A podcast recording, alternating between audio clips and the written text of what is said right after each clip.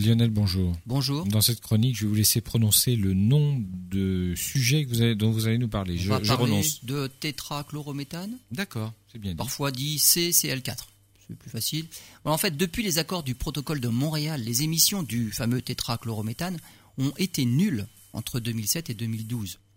Pour les scientifiques, le taux de tétrachlorométhane aurait donc dû chuter de 4% par an. Or, tel n'a pas été le cas. Le taux est bien en chute régulière, mais de seulement 1% par an. Pendant des années, on ne savait pas si la différence par rapport à ce qui était attendu venait d'un non-respect des accords ou plus simplement d'une méconnaissance carrément de la chimie liée à cette molécule. Eh bien, il semble maintenant que ce sont bien 39 000 de tonnes de tétrachlorométhane qui sont éjectées chaque année dans l'atmosphère, ce qui représente quand même 30% des émissions avant les fameux accords de Montréal.